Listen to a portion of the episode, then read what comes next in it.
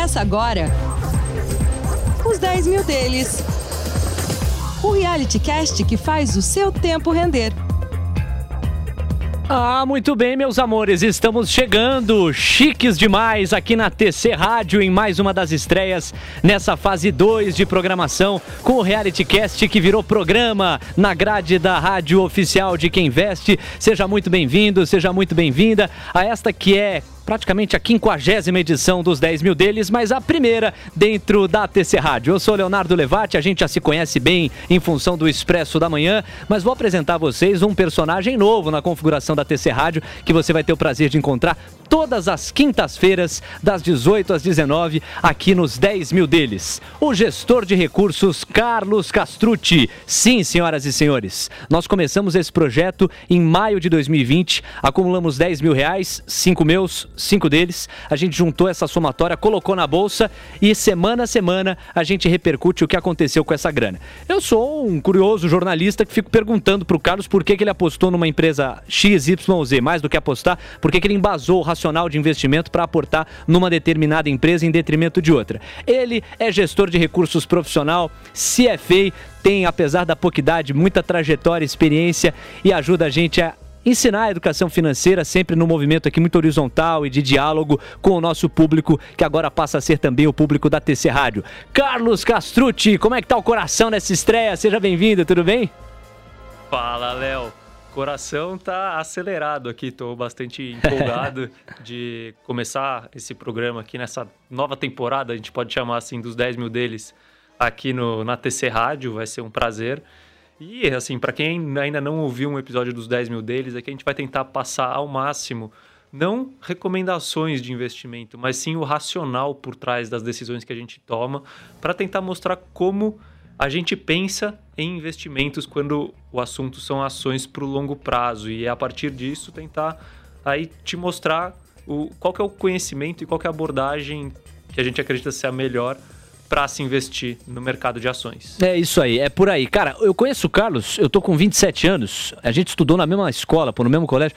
Eu já conheço o Carlos há 20 e quantos, meu? 23, 25 anos quase, pô. Nós só faltamos se encontrar no berçário e desde então a gente tem uma amizade muito legal, já jogamos campeonato junto. Ganhar campeão assim no futebol a gente nunca foi, né? A gente tentou bastante. Carlos era um monstro no gol, mas a composição do time, assim como um todo, não ajudava exatamente. Mas nas transmissões que a gente fazia, Carlos comentava, eu narrava lá o futebol, ali a gente conseguia um resultado mais legal. Mas brincadeira à parte, tem uma trajetória muito legal, assim, da, do vínculo que a gente tem, né, da construção, amizade entre as famílias. E foi muito legal construir um, um projeto de comunicação e de educação financeira em que cada um de nós pode somar um pouco. E aí, compartilhar com você um pouquinho do nascimento desse projeto. Eu sempre fui um cara assim muito questionador do mercado financeiro, queria entender melhor esse mundo, achava fascinante essa ideia de se poder ganhar dinheiro fazendo com que o dinheiro trabalhasse por você. E o Carlos acabou indo para essa área. Assim que eu comecei a saber disso, né, comecei a tratar dele a respeito do assunto. Falei, pô, que negócio é esse? Como é que é? Tem renda fixa, tem renda variável? E o Carlos foi apresentando para mim esse universo. Aí eu tive uma sacada assim da gente fazer um reality para a gente falar como é que o dinheiro está se comportando semana a semana. O projeto fez sentido para o Carlos, a gente começou a desenhar ele a quatro mãos e desde então o que, que aconteceu? Esses 10 mil reais começaram a ser colocados na bolsa no mês de maio de 2020, como eu cheguei a adiantar, e hoje nós estamos com quanto? Ó, para te dar a informação atualizada, eu vou pegar o dado que saiu agora há pouquinho, né, no fechamento do mercado desta quinta-feira, nós já tocamos a casa dos 13 mil reais. E para ser mais preciso, chegamos já a beijar a casa dos 14 mil, mas agora a gente está com 13.470 reais é uma alta acumulada aí de 34,7% desde que esse projeto começou, às vésperas de fazer um ano. Qual que é o balanço até agora, Carlos? Qual que é a fotografia que você pode passar para a galera? Bom, é, primeiro é importante destacar que a gente começou ali a, a jornada de investimento dos 10 mil deles um pouco depois das maiores quedas do coronavírus. Até essa, essa história foi interessante que a gente, tá, a gente buscava começar o projeto Verdade. de forma presencial. e aí foi. O projeto era para ter começado em março, se eu não me engano. É. Aí bateu a pandemia, a gente deixou para abril. Aí chegou maio.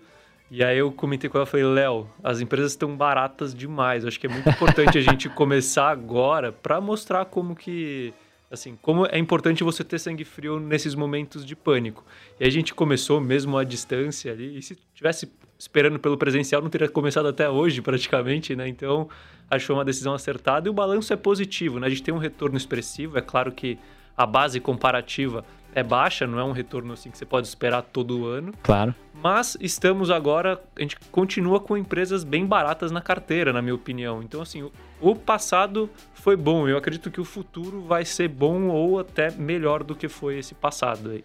Sensacional. Mandar um abraço aqui pro Felipe Pontes, que tá por aqui no nosso WhatsApp, falando muito bom ver os 10 mil deles na TC Rádio, é um dos melhores podcasts que eu conheço e escuto.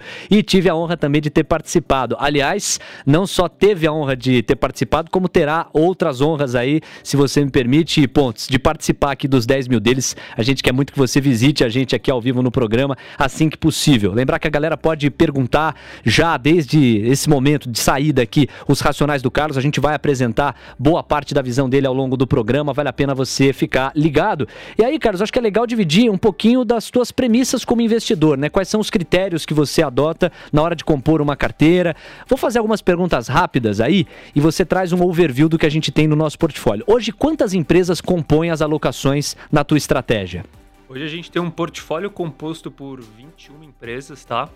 É, são 21 empresas, mas a gente tem uma concentração ali das cinco maiores posições que beiram os 40% da carteira. Então a gente dilui um pouquinho no final e tem umas convicções maiores que a gente deixa no, com concentração maior. Perfeito. Então, 21 empresas por trás do racional. E você é um investidor fundamentalista, né, Carlos? Ou seja, você mira muito médio e longo prazo para confirmação aí, para convergência entre preço e valor. Basicamente é isso. Perfeito, Léo. As análises aqui eu falo, tem muita gente que. Muita gente não, tem poucas, tem poucas pessoas que fazem muito bem operações de curto prazo, né? Então, é, não só day trades, mas operações de curto prazo, tem uma visão macro muito boa. Esse não é o meu caso, na minha opinião. Assim, o que eu sou melhor em fazer no ponto de vista do investidor é de analisar empresas, modelos de negócio, enxergar potencial de valor nesses negócios e investir para o longo prazo, porque no longo prazo o preço converge para o valor. Boa, legal. E aí, com base nisso, a gente vai fazer uma transição aqui para explorar as estratégias básicas que colocam de pé esse portfólio onde o Carlos consegue alocar recursos de terceiros que querem, através da estratégia dele, verem o seu patrimônio perpetuar aí com valorização no médio e longo prazo. Então, é, o Carlos separou para a gente basicamente um, um, passo a passo aqui com pilares, que são os pilares básicos para se montar uma carteira de investimento em empresas listadas na Bolsa com essa visão de longo prazo. Quais são os quatro pilares básicos, Carlos, para o nosso ouvinte ter como norte a partir da maneira como você enquadra, pensa, tem o seu racional de investimento? Bom, Léo, a gente tem. Eu gosto de separar aqui em quatro pilares, porque eu acho que eles, de uma certa forma, assim, compreendem tudo que deve abordar uma estratégia de investimento de longo prazo. E o primeiro pilar é a questão da busca pelos investimentos, né? Então, assim, antes de investir, você tem que buscar essas empresas. E como que a gente olha, como que eu gosto de olhar e buscar essas empresas? Tem dois principais pontos. Um ponto que é muito importante, às vezes as pessoas acabam negligenciando, é o conhecimento empírico. O que é o conhecimento empírico? É você viver o dia a dia e reparar o que está acontecendo ao seu redor. Então, desde, por exemplo, ir num shopping e ver qual é o fluxo de pessoas entrando numa loja Renner, até olhar para os carros que estão na rua e ver quais tem aquele izinho, que é o símbolo da movida, e a partir daí começar a tentar buscar insights de potenciais investimentos. E a segunda ferramenta, então essa primeira é mais qualitativa. Boa. A segunda ferramenta, que é mais quantitativa, aí é você fazer filtros né, com base em indicadores financeiros, seja de indicadores de preço por lucro, de rentabilidade da empresa e assim em diante, para ir fazer um filtro, filtrar alguns nomes e a partir daí ver se você encontra alguma oportunidade de análise. Legal. Com isso a gente vivenciou os dois pilares aí do raciocínio. Faltam outros dois, né, Carlos? Isso, isso, Léo. Assim, depois disso, o que, que a gente tem? A gente tem o, o pilar da análise da empresa em si. Uma empresa que você achou por conhecimento empírico, ela pode ser uma, um bom investimento, mas não necessariamente é. Você vai precisar fazer a análise fundamentalista da empresa e assim em diante. E aqui eu gosto de usar três palavras que são fundamentais na análise fundamentalista. Né? Quais? Confiança. Hum Assim, você precisa confiar nas pessoas que estão lá e nos dados que estão lá, senão não adianta nem você analisar, né? Pode ser que Sim. tudo caia por terra. O segundo, causalidade. Eu falo assim, é, muitas pessoas têm uma abordagem de que você tem que entender como que você faz o parafuso do carro para poder investir numa empresa do setor automobilístico. E na minha opinião, eu acho que isso não é fundamental. O que é fundamental é você entender o que causa impacto nos preços, é, nos preços dos materiais da empresa, o que, o que causa impacto no faturamento da empresa. Então, como que ela pode ganhar mais dinheiro, como que ela pode economizar nas suas despesas e não saber é, exatamente o que, como que é o processo completo de industrialização de, do produto X e assim diante porque senão você vai acabar deixando empresas de grandes cabeças que são que têm um, um, conhecimento maior do que o seu, que você não consegue atingir, de fora da sua carteira. Essas empresas provavelmente vão ser as que vão entregar melhor retorno lá na frente. Então, causalidade, segunda palavra. E a última aqui, Léo, é plausibilidade que eu gosto de falar. Assim, você tem que você tem que desenhar um cenário que é plausível para a empresa lá no futuro para conseguir projetar os resultados dela para ver se vale a pena investir. Não tenta é, forçar, assim, uhum. achar um cenário possível. Ah, mas e se a empresa inventar um produto novo que pode vir com uma margem gigante e aí o lucro dela vai triplicar? Não trabalha com esse cenário, trabalha sempre com o cenário plausível que a sua chance de perda vai diminuir bastante. Quer dizer, se preocupar com a viabilidade do cenário, né? Não adianta você montar um conto de fadas e entender que nesse cenário, mais do que ideal ou ultra pessimista, alguma coisa tem mais probabilidade de se concretizar. Quanto mais provável o cenário, quanto mais crível, melhor é o ambiente para você fazer projeções do futuro, né? Então, ó, não vai perdendo o raciocínio, não. São quatro pilares que o Carlos está revelando aqui para estruturar o racional dele na hora de compor a carteira com foco no longo prazo. O pilar da busca por potenciais investimentos através de conhecimento empírico, qualitativo e filtros de busca. Depois, o pilar da análise fundamentalista da empresa. Exatamente o pilar que a gente estuda tanto aqui com a galera do TC School, cujo diretor é o Felipe Pontes, há pouco participou com a gente. Confiança, causalidade e plausibilidade são alguns ingredientes importantes para esse segundo pilar. Restam outros dois. Vamos para o terceiro, Carlos. Bom, o terceiro pilar é a questão da gestão do portfólio em si, né? E aqui eu separo em dois itens. Primeiro, dimensionamento das posições. Assim, não adianta você investir na próxima Amazon se vai ser 1% do seu patrimônio. E se você investir 100% na próxima OGX, você vai perder 99%, entendeu? Então, você saber como dimensionar as posições é muito importante. E aí é, uma, é um balanço que você faz entre o retorno esperado e o risco da tese de investimento dar certo ou não. E o segundo item aqui é justamente a questão de fazer uma estratégia de gestão de carteira baseada em regras, tá? Então, regras de tamanho de posição, é, regras de quando pode movimentar e o quanto pode movimentar e assim em diante, porque essas regras vão fazer com que a sua estratégia seja perene, né, no longo prazo. E além disso, vão inibir que você seja influenciado pelos seus vieses cognitivos, que todo mundo tem alguns desses, né?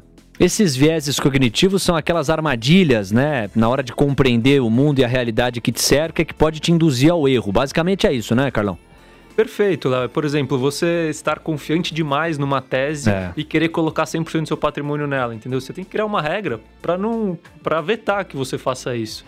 Quer dizer, você cria a própria constituição, né, para limitar eventuais tropeços aí. O Tato Barros, que é contribuidor do TC, um dos traders mais influentes que a gente tem e que transita com a gente aqui na TC Rádio, ele fala muito isso, né? Quando você tá arrebentando, você tá na crista da onda, a chance de você tomar um tombo é muito grande, porque você já tá por inércia, achando que você vai acertar uma coisa atrás da outra. Se você não tiver o pé atrás, aquele equilíbrio, a chance do tombo é muito grande, né? É muito grande. É, perfeito, Léo, é isso mesmo. E, ó, eu vou dizer uma coisa para você que tá acompanhando a gente aqui. O Carlos, ele tem várias dessas regrinhas aí. Às vezes eu falo, pô, Carlos, mas essa oportunidade tá tão legal, por que você não aumenta a posição? Não, eu criei aqui esse mecanismo que é justamente pra, pra gente não tropeçar. Conta, por exemplo, me ilustra aí pra gente, Carlos, qual que é um dos mecanismos que você criou para fazer essa limitação aí e não se emocionar demais?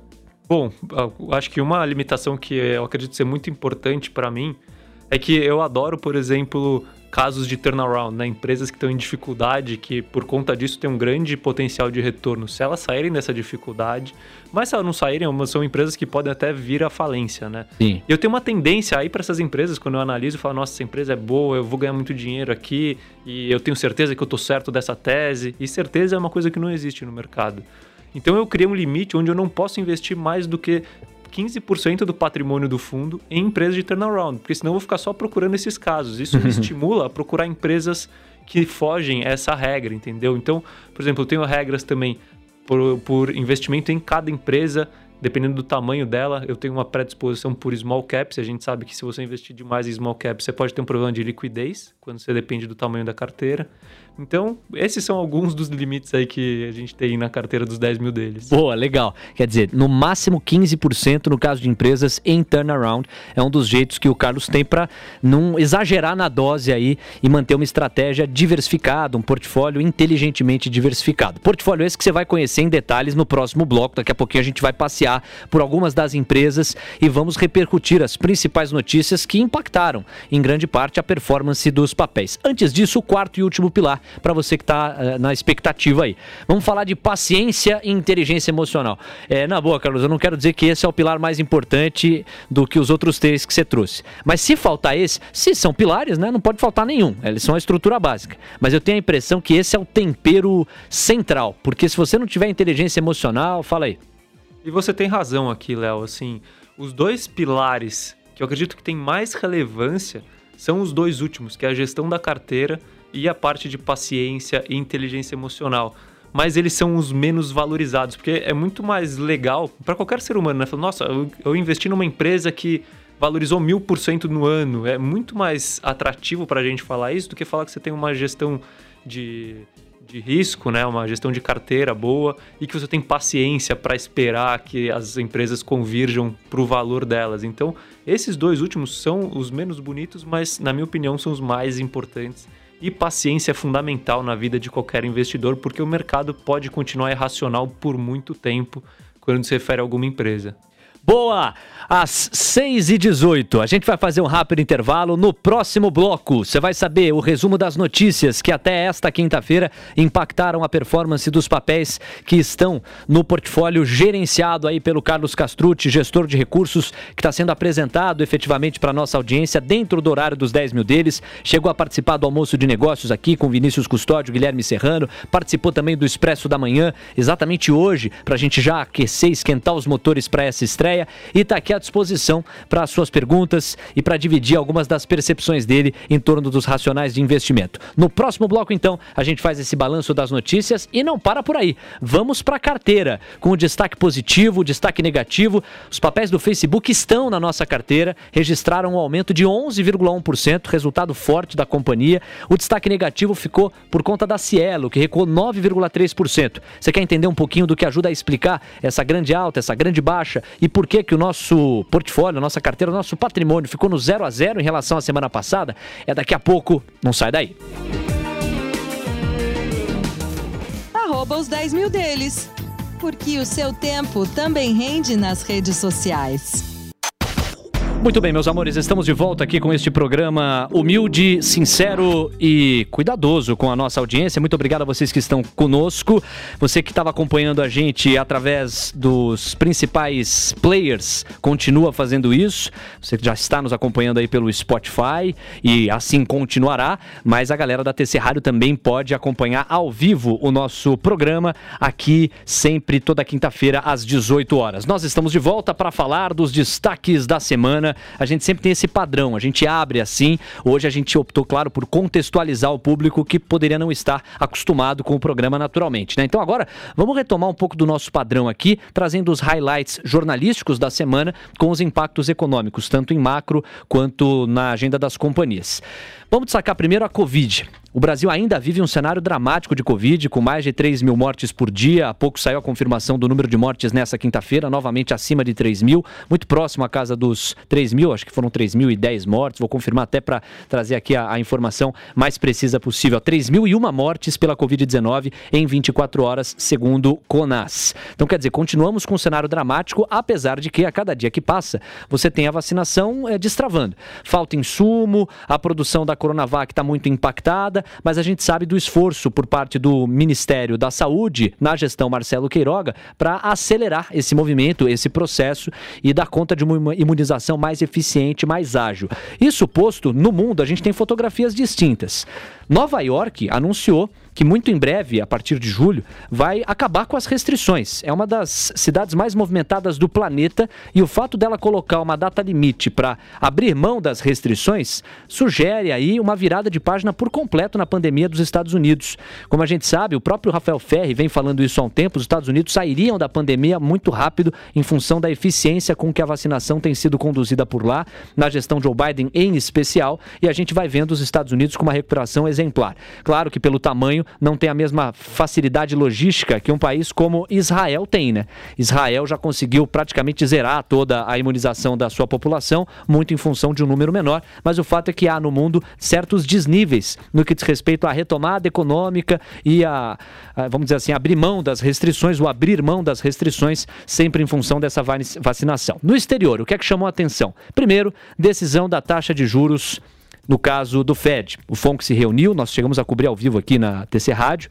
Essa decisão foi ontem e foi em linha com o que o mercado esperava. Né? Manutenção dos juros entre 0% e 0,25%, patamar próximo de zero e a manutenção no programa de compra ou de recompra dos ativos de mercado. Eram duas questões que o mercado monitorava de perto e elas vieram em linha com o que se esperava. O discurso de Jeremy Powell acabou reduzindo temores dos mercados de uma redução dos estímulos monetários nesse momento, mesmo com uma eventual alta na inflação. Ele voltou a reforçar que altas na inflação são enquadradas pelo Fed como temporárias e que no médio prazo a tendência é de se estabilizar. Então reforçou um tom mais otimista para a retomada econômica nos Estados Unidos. A prévia do PIB, lá na maior economia do planeta, veio muito acima do esperado, superou a margem ali dos 6%, resultado muito forte, e também começou a divulgação dos balanços importantes, na verdade, já há um tempo, né? Desde a semana passada a gente vem repercutindo, mas nesta semana em especial, empresas tecnológicas, né? Tesla, Google, Apple, Facebook, Microsoft, hoje tem Amazon também, né, para estar no radar, né?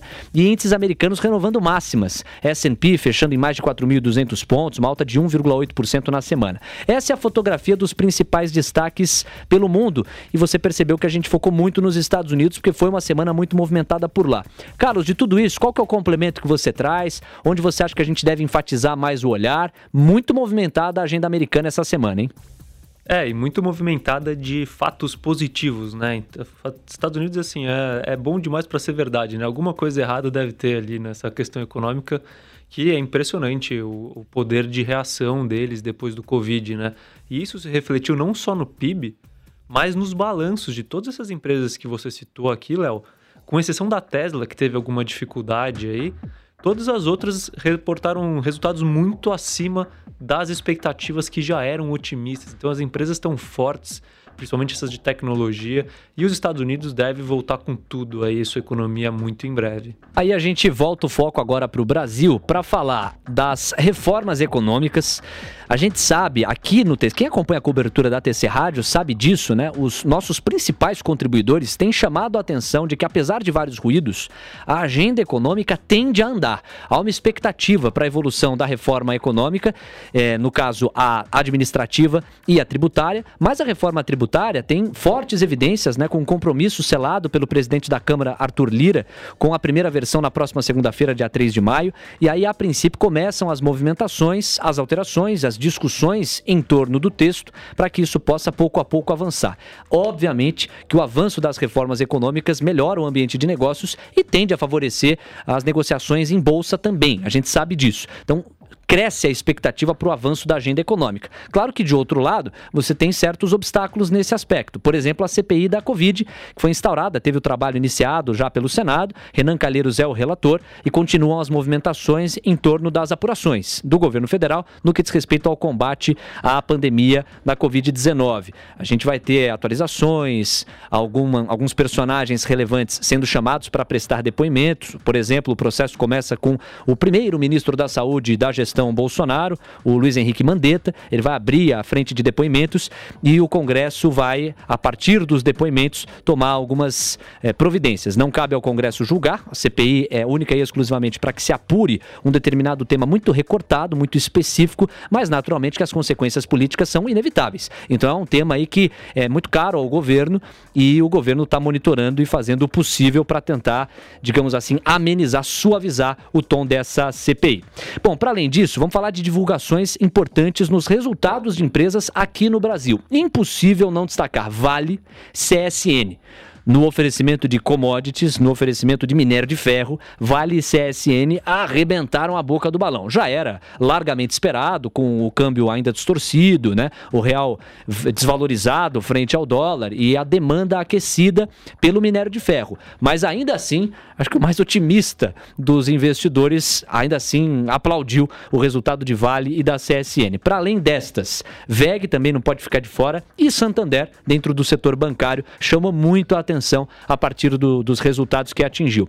O Ibovespa ficou muito volátil, dividido entre essas percepções de risco. Hoje mesmo saiu o IGPM, uma alta que superou 1,50%, veio em 1,51%, se esperava menos do que isso. Então a inflação, querendo ou não, é um, uma variável que está sempre no radar. De qualquer maneira, essa volatilidade no Ibovespa é, acabou sendo derrotada por uma subida. Né? O índice subiu da semana passada para essa aqui, quinta-feira passada para essa, em 0,6%. Não é o mesmo que aconteceu com a nossa carteira. Antes da gente ir para ela, Carlos, nos destaques brasileiros, você tem algum complemento, algum ponto a mais para trazer sobre esses highlights aí do Brasil?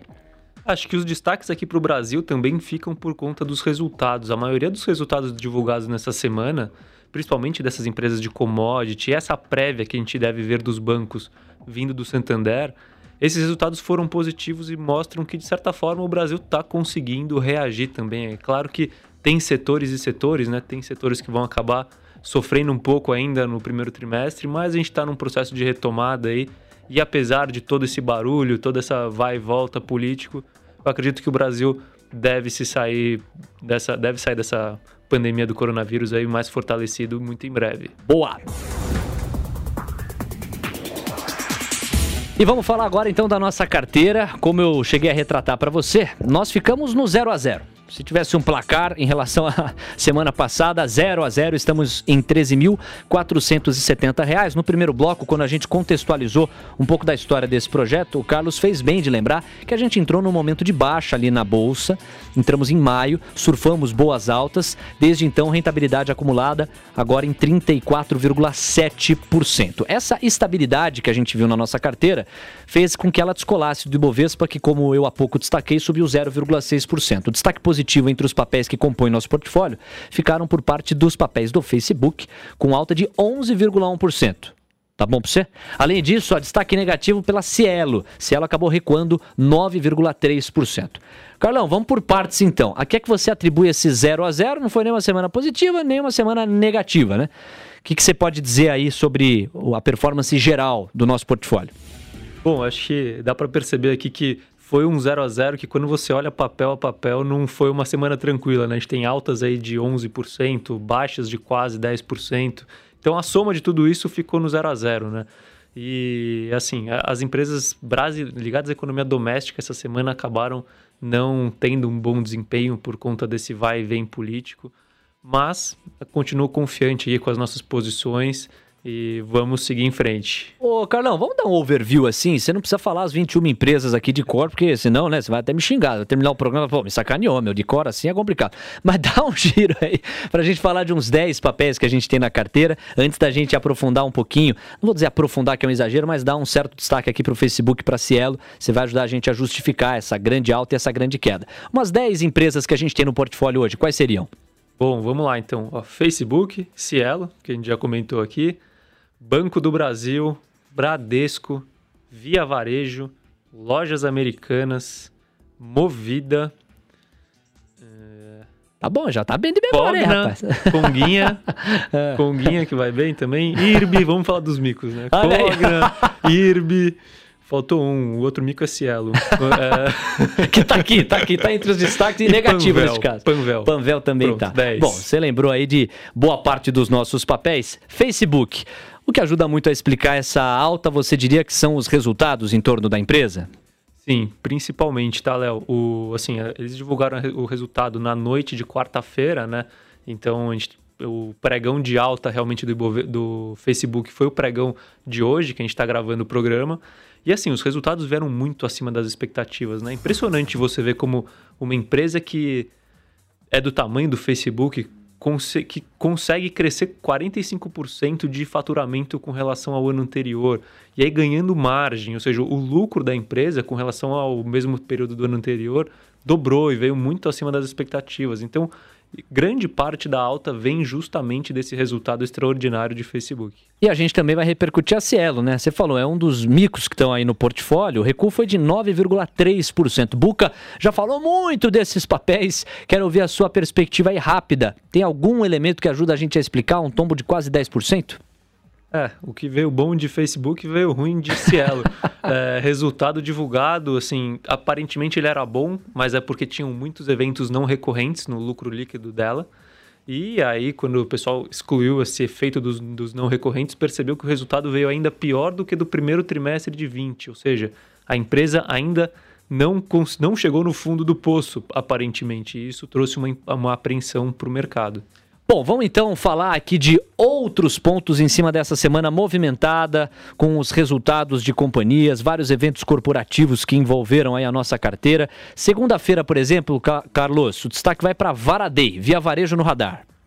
É, e o mercado não, não gostou muito, né, do, do Varadei. O Via Varejo caiu, acho que quase 10%. Pois é. Desde o fechamento de sexta-feira, né? O Varadei foi na segunda-feira. E assim, não é porque eles falaram alguma coisa errada, tá? Isso na minha visão.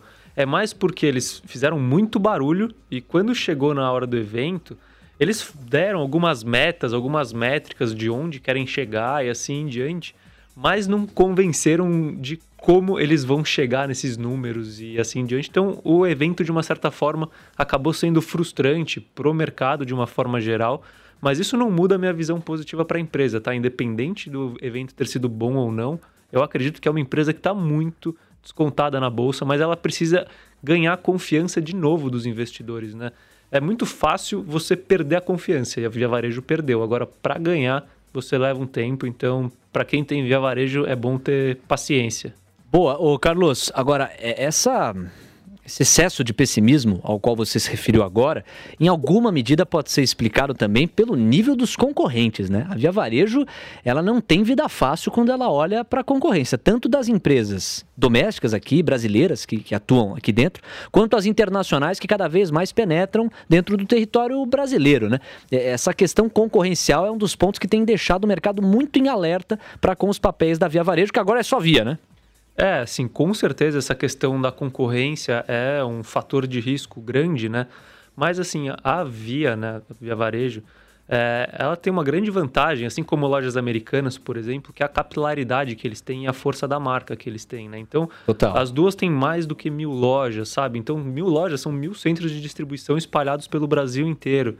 Então, é claro, a concorrência vai chegar e não necessariamente pode ser uma coisa ruim, porque é até um racional que eu ia trazer aqui mais para frente, mas já vou antecipar.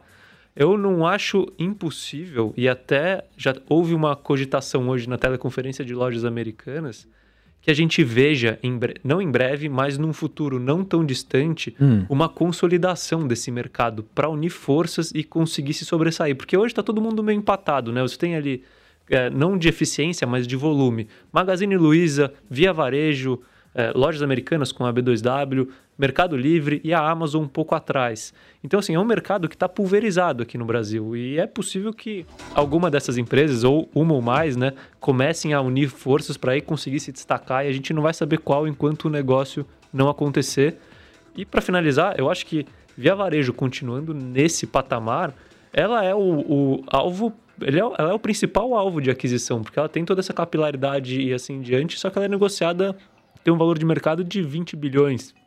É. É, enquanto o Magazine Luiza está liberando os 200 bilhões, entendeu? Então é um player muito mais barato com uma capilaridade grande. É. Via Varejo que fechou hoje as negociações com os papéis ordinários negociados a R$ 12,10. Na semana essa queda chega a 7,77%, um recuo de 7,77%. Hoje caiu 0,98%. Vamos ver conforme o tempo passa se essa expectativa que o Carlos tem em torno da companhia converge para o preço dela, né? Agora vamos falar da Cielo. A gente chegou a antecipar como um dos destaques negativos aqui da nossa carteira da semana passada para essa, a Cielo que acumula queda na semana de 6,4%. E a gente teve o resultado da companhia, você já disse, né? Não foi nada legal. É, foi isso, Léo. O resultado veio ruim nas operações recorrentes, né? O impacto principal, Cielo Brasil, eles dividem em três, né? Cielo Brasil, Cateno, que é a operação dos cartões é, da bandeira do Banco do Brasil, do Orocard, e Cielo Internacional. Cielo Internacional dá prejuízo sempre, é, não muda muito. Cielo Brasil veio meio estável quando você tira os não recorrentes. Sim. E a Cateno foi o que teve impacto negativo no resultado, que eu acredito que é algo momentâneo. Mas mesmo assim, o mais importante para Cielo era ver um, uma melhora nos resultados. Vir uma piora mostra que assim realmente o caminho é longo, a jornada é longa e tem que ver se a empresa vai realmente tem apetite para voltar a crescer, né? Para entrar nesse mercado que está super disputado com Stone e assim em diante. Boa, Carlão. A gente também viu na terça-feira, estamos né, na terça, né? Cielo saiu na terça, Movida também saiu na terça. Como é que o mercado leu o resultado da Movida? É, eu acredito que leu bem, né? De, quando eu li, eu achei muito bom. Quando o mercado abriu, Movida não subiu, mas aí no final do dia subiu, acho que uns 4% no, no dia pós-resultado, uhum. né? E assim, o mercado está um pouco cético com Movida, continua cético com Movida. Você vê o desconto de Movida comparado com Localize e com Unidas, é uma coisa gritante. E na minha opinião, o, a operação da Movida é muito boa. Mas, de certa forma, esse mercado está comprimido porque a gente tem um problema na questão dos carros, né? Assim, a gente não está conseguindo, essas empresas não estão conseguindo comprar carros porque a gente está com aquele problema de semicondutores que está inviabilizando a produção de carros. Então, o resultado da Movida veio um pouco menor na questão de faturamento, porque ela teve que vender menos carros para continuar com a frota operacional. Mas, em contrapartida, o lucro dela subiu, assim, com relação ao primeiro trimestre do ano passado, é, praticamente dobrou, tá? Então, a empresa tá, mostra que tem uma gestão muito competente, está passando por um momento um pouco difícil com essa questão dos carros, mas é um caso que eu gosto bastante aí para o longo prazo, ainda mais com o aumento da penetração da locação de veículos na população. E para a gente fechar esse bloco, vamos falar de Facebook, né? Foi na quarta-feira que o resultado foi divulgado. Fortíssimo resultado, hein, Carlos? É, esse daqui eu comentei ali, ali em cima, né?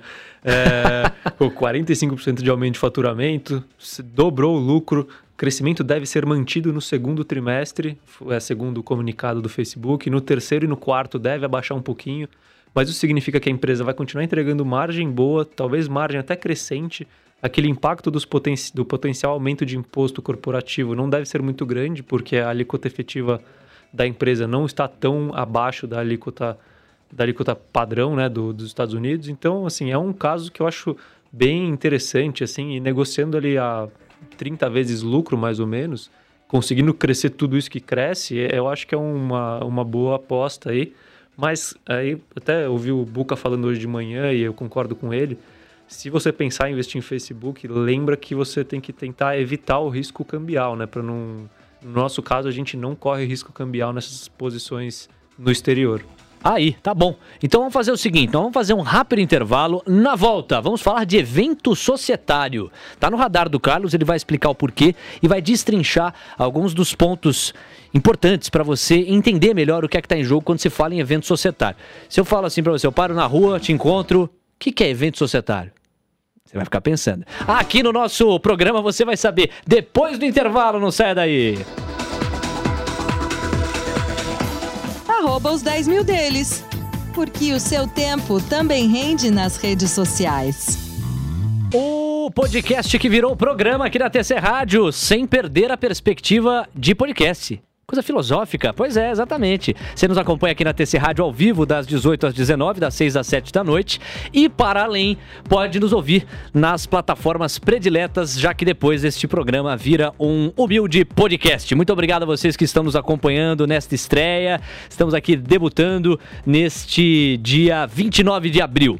Bom, neste terceiro bloco, a gente vai aprofundar muito o que aconteceu essa semana com as lojas americanas e a B2W. Rolou um evento societário que chamou a atenção do mercado O Carlos ficou de olho, apurou direitinho e vai começar a destrinchar isso aqui pra gente. A ideia, Carlos, da Lojas Americanas nesse movimento com a B2W é otimizar o negócio, né?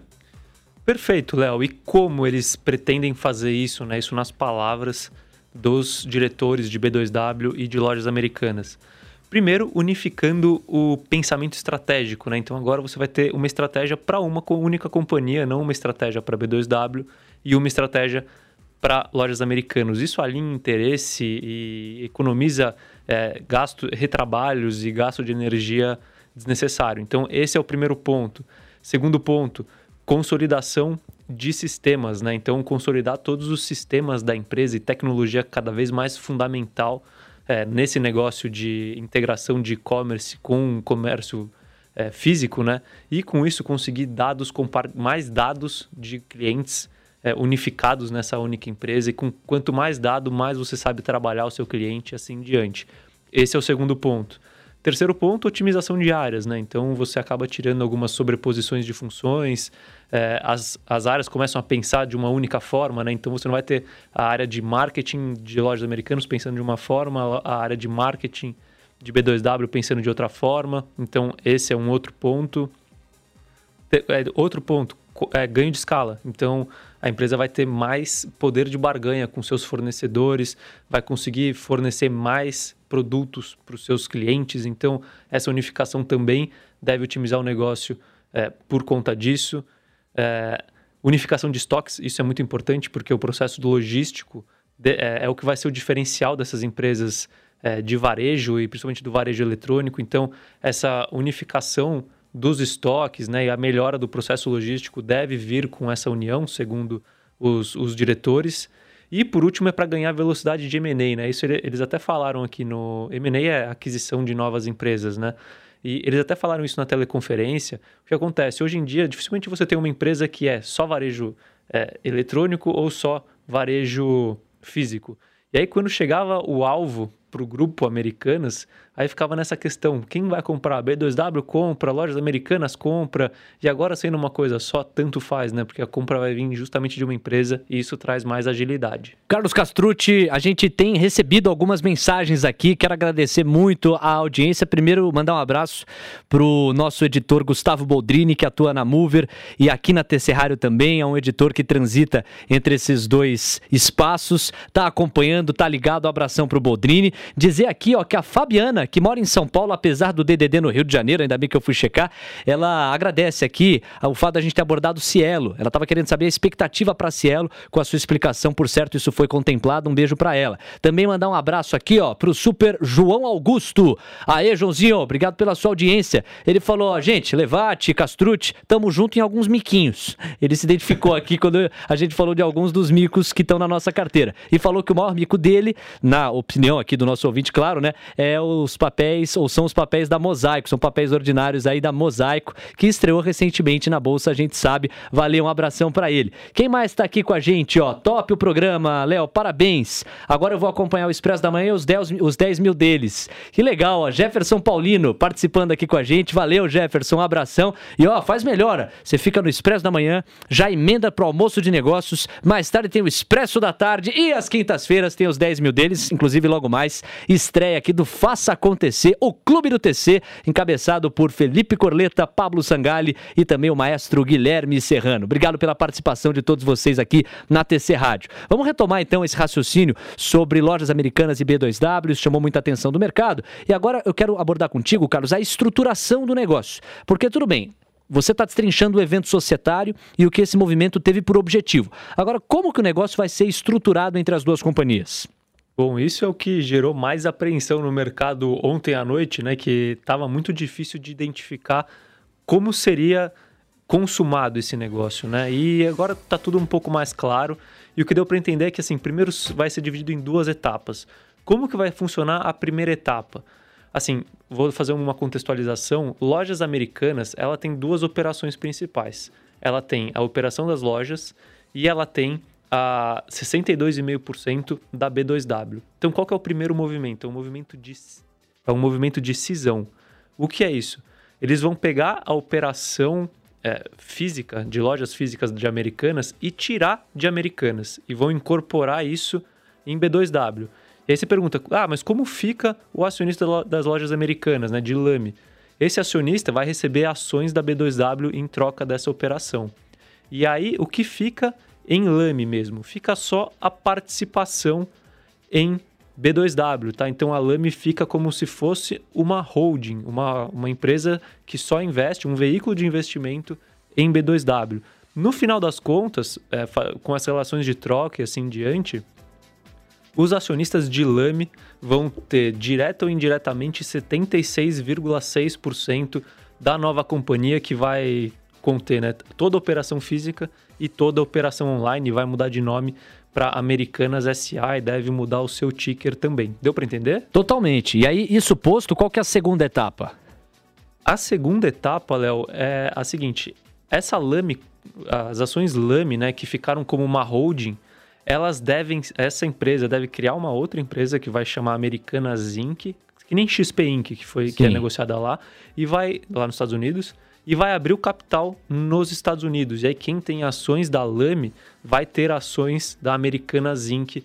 nos Estados Unidos, ou vai ter um programa de BDR, eles ainda estão estudando é, como fazer isso.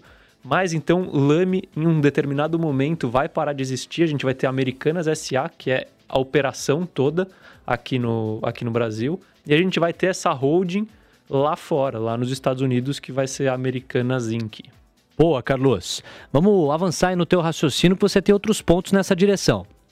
Tá, perfeito, Léo. E aí, assim, o que eu comecei a questionar, né, assim, por que fazer a holding, né? Foi a primeira, a primeira interpretação que eu tive do negócio é, bom, por que você já não extingue lojas americanas? Isso, E exato. aí já fica todo mundo acionista de Americanas SA, né, da nova companhia, que para mim, logicamente, era, era a coisa mais óbvia a se fazer. Mais lógica, né? Isso. E aí eles deram primeiro esse, esse motivo, né, que é de buscar novos investidores no exterior, conseguir mais acesso a financiamentos mais baratos, mais opções e assim diante, quando você abre o capital da holding lá nos Estados Unidos. E eu acredito que é uma visão assim que faz sentido, né? Até porque o mercado americano ele está disposto a pagar mais por empresas tech, né? E como a Americanas SA vai se posicionar como uma empresa tech de varejo, como é o caso de Alibaba, como é o caso de Amazon, né? no, no segmento de varejo e assim em diante, é uma coisa que faz sentido. Mas o motivo principal que eu acredito, tá? Que não foi tão comentado assim, é, é que é, lojas americanas têm ações preferenciais e ordinárias. Isso. E B2W é novo mercado, a nova companhia vai ser novo mercado, só tem ordinárias. O que acontece? Os acionistas controladores, eles têm a maioria do capital ordinário de lojas americanas e, consequentemente, de B2W. Mas eles não têm a maioria do capital total, entendeu? Quando você considera ordinária e preferencial. E se você fizesse essa explosão pura e simplesmente, todos os preferencialistas virariam ordinários e o grupo de controle perderia o hum. controle. Então essa holding é fundamental para que o grupo de controle continue é, direta e indiretamente com mais do que 50% do capital votante. Quer dizer, para além de, desses interesses com o modelo de negócio, com a estruturação que o Carlos está destrinchando, também existe uma dimensão política que não pode ser desprezada, né? Perfeito, Léo. E assim, e eu não acho errado, tá? É, claro. Faz parte, eles já são controladores, é uma estratégia, né? É exato. Assim, porque se não fosse esse veículo, essa opção, a outra opção seria convocar uma assembleia de acionistas ordinários, uma assembleia de acionistas preferencialistas para aí conseguir fazer um acordo de acionistas para se fazer, para se manter o controle com esse grupo. Imagina o desgaste que você tem aí. Então essa foi a solução mais prática, vamos dizer assim. Agora você se acostuma com essa pergunta que eu vou fazer bastante aqui nos nossos episódios, agora na TC Rádio. Carlos Castrucci, por que afinal você então entendeu que valeria investir nesses papéis? Bom, vamos lá. Acho que é importante primeiro começar com pessoas, né? Esses tal acionistas controladores aí. O grupo é o grupo do Jorge Paulo Leman, nada mais, nada menos do que o, um dos. É só o Leman. É, só o Leman. Um dos homens mais ricos do Brasil o Beto Sicupira e Marcel Teles, o, o trio ali do... Do Sonho Grande, do né? Sonho Grande. Então, que, que é um assim best só para contextualizar a galera, não sei se todo mundo conhece o livro, mas é um livro que, que narra a trajetória desses três e um pouquinho do que eles construíram, que foi um espetáculo, né? Foi e é. Tanto é que uma boa construção você mede pela perpetuidade, né? E a ampla maioria das coisas que foram erguidas por esse trio mantém-se de pé, né, Carlos? Perfeito, Léo, perfeito. E o segundo ponto aqui, então, saindo de pessoas, mercado. Esse é um mercado que eu acredito que é um, é um dos mercados do futuro, né? Um mercado que surfa uma onda muito boa, a competição é grande, mas as empresas que tiverem uma boa operação devem se sair bem, né? E Lojas Americanas está inserida nesse mercado de e-commerce, né? Evolução, e vai surfar nessa evolução do e-commerce. E aqui nesse mercado, o que vai ser muito importante é que o nível de serviço global da empresa vai ser o diferencial, né? E quando eu falo de nível de serviço global, do que eu estou falando aqui? Eu falo de experiência do seller, né? Do, do famoso 3P do, do marketplace. Então, esse cara tem que conseguir não só vender os seus produtos, mas ter um processo de entrada na plataforma rápido, serviços bancários e assim em diante. Isso é importante. Mais importante ainda, experiência do cliente, né? E aqui é, porque quanto mais fácil o, o cliente tem acesso às coisas e quanto mais rápido ele recebe, mais ele tende a ter recorrência na plataforma. Então, isso é fundamental. Tecnologia, é, assim, dispensa comentários, né? Você precisa muito de tecnologia. E tudo isso a Americanas vem evoluindo.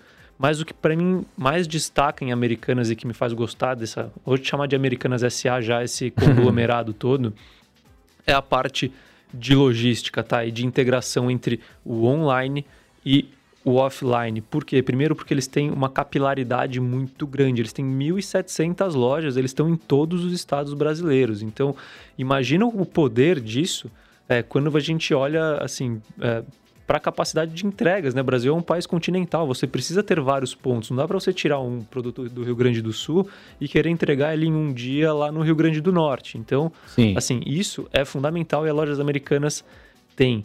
E essa inteligência de estoque com integração de estoque entre as duas companhias, eu acredito que vai trazer muito benefício, porque uma coisa que ainda não é feita de uma forma tão eficiente é, é justamente você colocar estoques corretos nas lojas corretas, para elas realmente virarem mini centros de distribuição. E eu acho que a Americanas está evoluindo forte nisso, e por isso eu gosto da atuação dela nesse mercado. Carlos, o tempo começa a nos apertar, então, para a gente fechar o seu racional e a sua tese por trás dessa movimentação de mercado entre lojas americanas e B2W, vamos trazer para Americanas em si. Mais de 1.700 pontos, é uma marca forte. Quais outros pontos que fecham aí o racional com o qual você embasa a entrada nesses papéis? Na verdade, manutenção deles, né? Bom, acho que além de todos esses pontos que eu já citei aqui, vale destacar força, para competição, né? Então é uma empresa capitalizada, é uma empresa grande, é uma empresa com uma das marcas mais fortes do Brasil e que está aí com e tem sócios com bastante capital também para caso precise investir mais forte, né? Segundo ponto, tem outras é, outros movimentos que foram muito bem feitos, na minha opinião, pela, pelo grupo Americanas, né? Primeiro, essa parceria com a rede da BR Mania, né? Então ali eles adicionam mais 2.300 pontos que são potenciais pontos de distribuição para a empresa que melhoram a malha logística dela. A aquisição da Unico recentemente, né, Uni.co, que é, é, uma das marcas principais é a Imaginário, então eles estão entrando em outras em outros lugares, crescendo cada vez mais o número de lojas e diversificando cada vez mais o seu portfólio de produtos, né, tanto de terceiros quanto próprios. Isso é muito positivo. E trazendo tudo isso para números, que é o que interessa, né? Quando eu projeto a empresa, eu vejo que assim a receita dela nos próximos anos deve subir aí dois dígitos, é, deve crescer dois dígitos ao ano, dois dígitos baixo, mas dois dígitos e com ganho de margem. Então, esse efeito no lucro da empresa vai ser bastante relevante e com isso eu acredito que com os múltiplos atuais de negociação da empresa, ela se encontra num patamar barato, na minha opinião, e por isso eu invisto nela. Muito bem, meus amores, com isso nós estamos na reta final desta estreia, uma reestreia dos 10 mil deles aqui na TC Rádio, mas o nosso compromisso é com o ouvinte. Eu quero destacar aqui que nós temos o Vinícius de Santo André, este ouvinte é assíduo aqui conosco. Ele pergunta sobre lojas Marisa. A gente, em função do tempo, não vai ter condição de dimensionar. Mas fica o compromisso para você, Carlos, responder aí nas redes sociais. Marca lá a TC Rádio Oficial quando você responder, é, qual que é a tua visão sobre lojas Marisa e esse fator de concorrência que eventualmente pode também é, a, a ajudar a gente a dimensionar essa atuação das lojas americanas. E o Gustavo Boldrini também, que estava ouvindo aqui de ponta a ponta, seguiu, pergunta sobre, como é que é? Pergunta para ele se ele prefere Alibaba ou Meli entre as varejistas gringas? Quer dar um pitaco aí em 30 segundos? Nessa? Só isso, pô. Nossa, é difícil, né? Porque as duas são baita empresas, né? O problema da Alibaba é mais barata, mas é China, né? Então você sempre tem que tomar um cuidado. Aquele pé atrás básico, e né? Meli, assim, a operação deles é maravilhosa, mas é uma empresa que hoje ela é muito cara, ela pode se tornar barata. Se eu tivesse que escolher, eu ficaria com a Alibaba, vai, para não ficar em cima do muro. é o Vinícius de Santo André, é o Vinícius Custódio, como você sabe, meu companheiro aqui de Expresso da Manhã, super parceiro, sempre de ouvido ligado nos conteúdos da TC Rádio. Carlos, super obrigado, um abração, parabéns pela estreia, semana que vem tem mais. Valeu, Léo. Obrigado todo o público aqui do TC. Estou muito feliz com essa participação e semana que vem estamos aí para fala sobre novas teses. E se tiverem perguntas, mandem para a rádio, mandem para mim que a gente responde aqui no programa ao vivo. É isso, um abraço. Valeu, Carlos. Espero que semana que vem com altas, hein? Com ganhos. Hoje ficamos no 0 a 0 Então não dá para dizer que a gente estreou com pé frio. Tomara que na semana que vem a gente veja uma alta aí para dividir com vocês, meus caros ouvintes. Abraço, obrigado pela audiência.